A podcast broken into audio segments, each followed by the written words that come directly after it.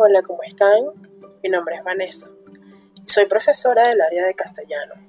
En este podcast encontrarás información valiosa y que seguramente ya has escuchado antes, pero esta vez de manera sencilla y práctica, con la intención de ayudarte a comprender aquellas reglas ortográficas básicas que se han vuelto una gran debilidad para muchos. Sí, incluso para estudiantes de niveles superiores. Verte y sentirte bien físicamente debe ser tan importante como la forma en la que te expresas. Así es, sobre todo en la escritura, que amerita ciertas formalidades. Ahora bien, ¿te imaginas escribirle un texto a la persona que te gusta y hacerlo con faltas ortográficas? Pues bien, aquí tengo un excelente contenido para ti.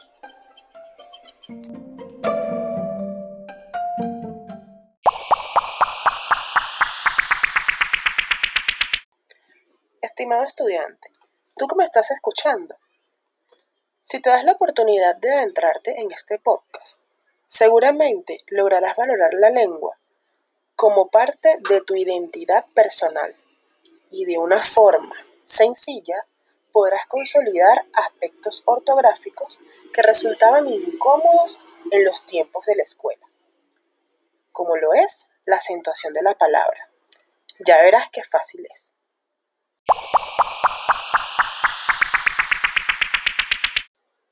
Los venezolanos nos caracterizamos por cuidar siempre de nuestra apariencia.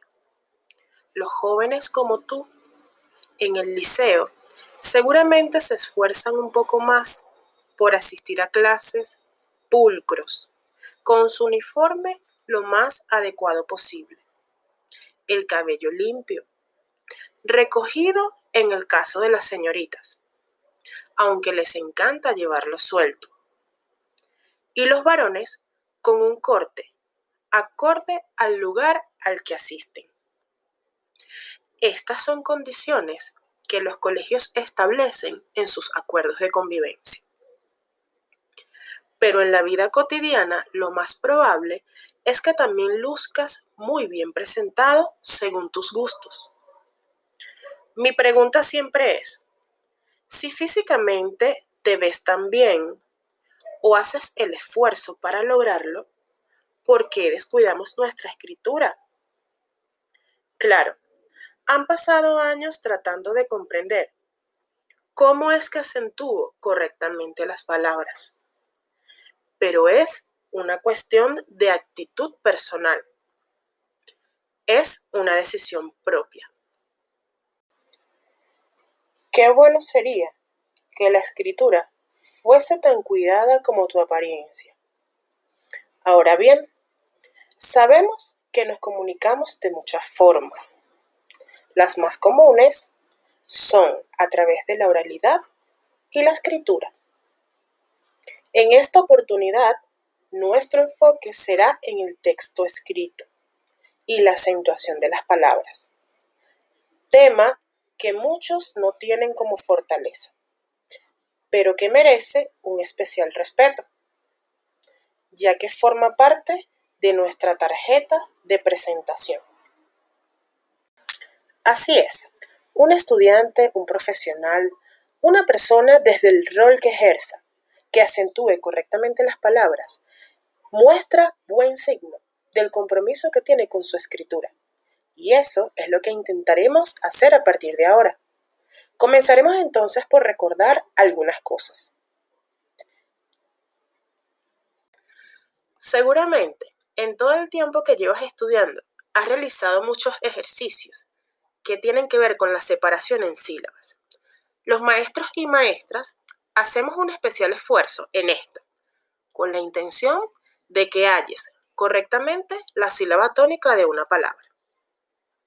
Pero a ver, algunas palabras en sus sílabas incluyen más de una vocal que debemos identificar para poder separarlas correctamente. Las vocales cuáles son? Ya las sabemos, son cinco. Desde pequeñitos, antes de la edad preescolar, nos la han estado reforzando. A, E, I, O, U. y por su manera de pronunciarlas se dividen en dos tipos. Son vocales abiertas o fuertes y vocales cerradas o débiles. Sí, en este punto, en el nivel educativo en el que te encuentras, la experiencia me dice que muchos estudiantes no dominan esto. Recordemos entonces, vocales abiertas. A, E, O. Como te puedes dar cuenta, al pronunciarlas, nuestra boca se amplía. Mientras que para las vocales cerradas, I, U, la modulación es un poco más pequeña. ¿Esto para qué? Para poder determinar cuándo estamos ante la presencia de un diptongo, un triptongo o un hiato. Pues sí, también es un tema muy tedioso para algunas personas, pero aquí estamos para aclararlo y hacer más fácil la acentuación de las palabras.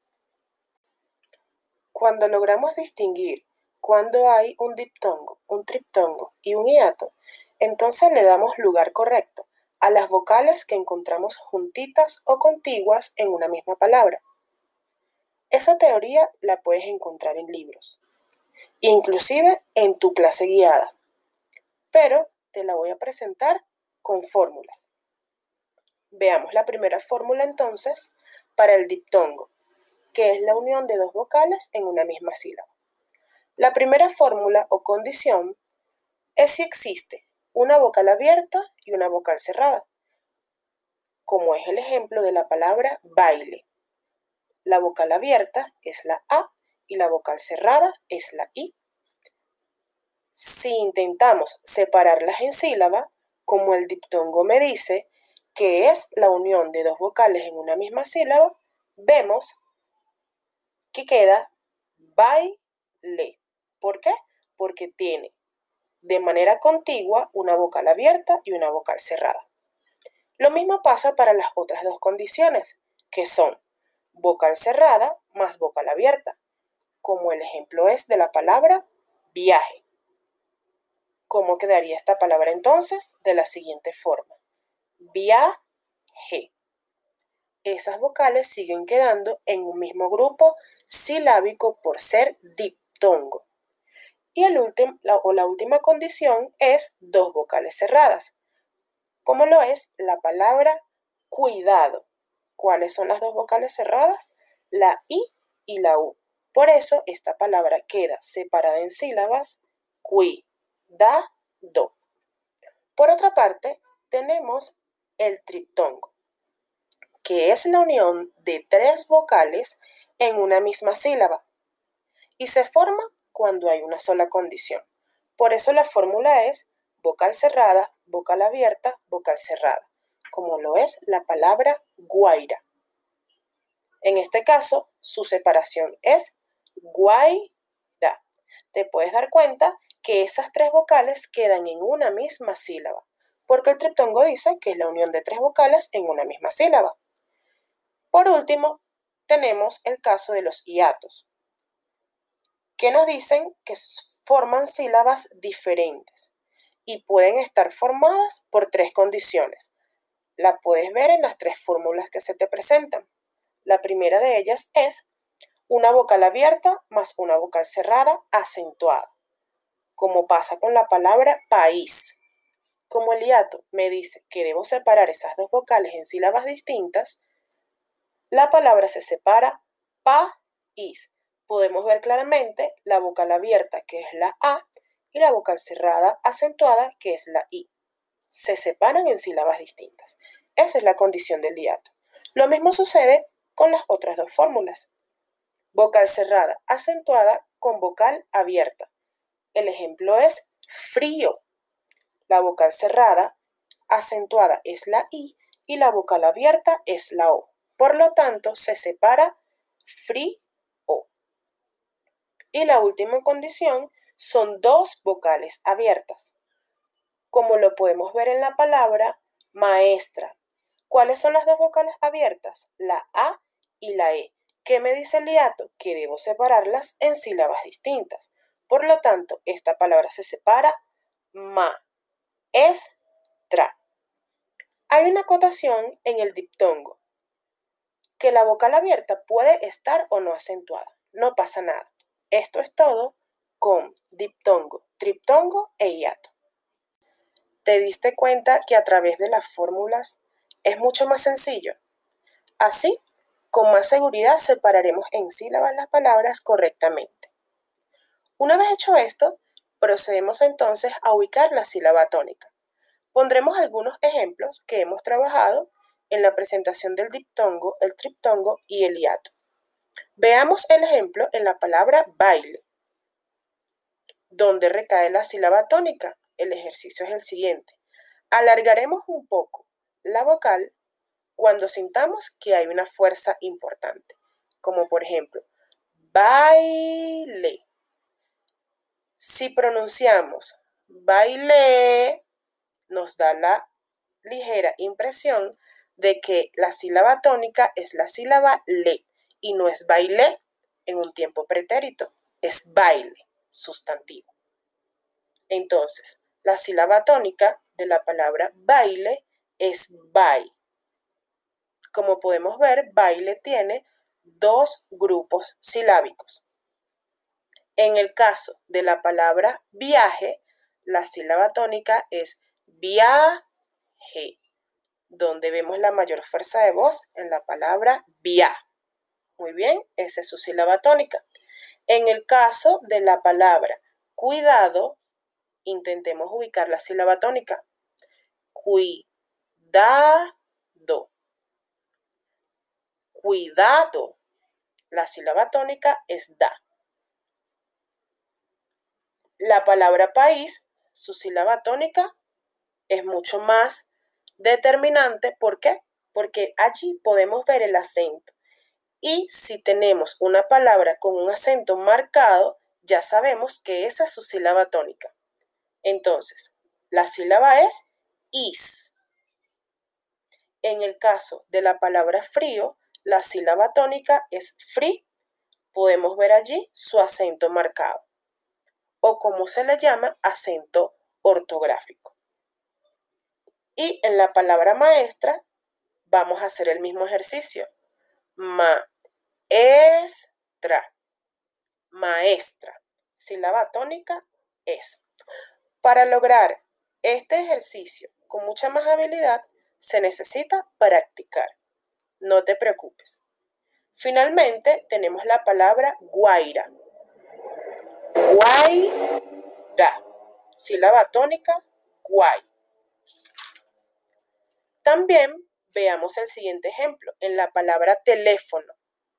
En la palabra teléfono no hay vocales contiguas, por lo tanto no estamos en presencia ni de diptongo, ni de triptongo, ni de hiato. Es una palabra sencilla que se separa teléfono. En el caso de no tener el acento marcado o el acento ortográfico, nos toca ubicar la sílaba tónica. Hagamos el ejemplo teléfono. Teléfono. Sílaba tónica, le. Y con la palabra Verónica, Verónica. Verónica. Si alguno de ustedes realiza esto, veamos. Verónica. Estaríamos diciendo que la palabra se pronuncia Verónica y estamos en lo incorrecto. Por lo tanto, su sílaba tónica es la sílaba do, Verónica. ¿Vieron qué sencillo es ubicar la sílaba tónica? Bueno, estamos casi terminando. Ahora lo que debemos ubicar es qué tipo de palabra es, si es aguda, grave o esdrújula. Para ello, tomaremos la palabra de ejemplo Verónica. Vamos entonces a contar sílabas de derecha a izquierda. Tenemos B, do, ni, ca. Son cuatro sílabas. ¿Cuál fue la sílaba tónica que dijimos de la palabra Verónica? Do. Contamos última, penúltima y antepenúltima. No podemos indicar primera, segunda o tercera. Lo correcto es última sílaba, penúltima sílaba, antepenúltima sílaba. Ya sabemos entonces que la sílaba tónica de la palabra Verónica es la antepenúltima sílaba. Hagámoslo entonces con la palabra baile. Sílaba tónica, bye. Nos ubicamos de derecha a izquierda y decimos última, penúltima. Sílaba tónica de la palabra baile, penúltima. Vamos a hacerlo con un siguiente ejemplo. Café. Separamos la palabra café. Sílaba tónica, allí tenemos su acento ortográfico fe. De derecha a izquierda, última, penúltima. Sílaba tónica, última. Ahora veamos el cuadro que nos presentan acentuación según el tipo de palabra. Como puedes apreciar en el cuadro que te presentamos en la clase guiada, las palabras según su acentuación son agudas, graves y esdrújulas. Son las que por ahora vamos a trabajar, siendo las agudas las que tienen mayor fuerza de voz o su sílaba tónica recae en la última sílaba. Y estas se van a acentuar únicamente cuando la palabra termine en N, S o vocal. Por su parte, las palabras graves tienen su sílaba tónica o mayor fuerza de voz en la penúltima sílaba. Y estas se van a acentuar, es decir, van a llevar acento ortográfico cuando la palabra no termine ni en N, ni en S, ni en vocal. Por último, las palabras esdrújulas, cuya sílaba tónica recae en la antepenúltima sílaba y ellas se acentúan siempre. Quiere decir que cuando nos encontremos con una palabra esdrújula, esta debe llevar siempre su acento ortográfico. Veamos los tres ejemplos anteriores. La palabra Verónica. Su sílaba tónica es la antepenúltima, por lo tanto la ubica en el rango de las esdrújulas. Sílaba tónica ro, antepenúltima y siempre se va a acentuar. La O debe llevar tilde. La palabra baile sílaba tónica penúltima, por lo tanto es una palabra grave y no lleva acento ortográfico porque la palabra termina en vocal. Y miren que su regla ortográfica lo especifica claramente.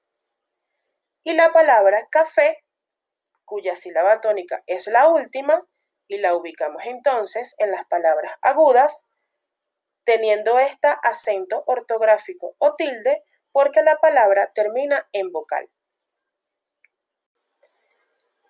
Teniendo este conocimiento, puedes ir practicando para que veas cómo tu acentuación irá mucho mejor. Y seguramente cuando vayas a escribirle un texto a esa persona que te gusta, la conquistarás porque tu escritura estará muy bien cuidada. Inclusive, es un complemento de tu personalidad. Gracias.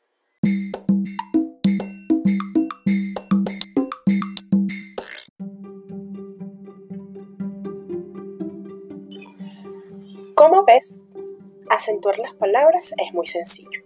Solo debes trabajar un poco para superar esta debilidad, organizando algunos criterios.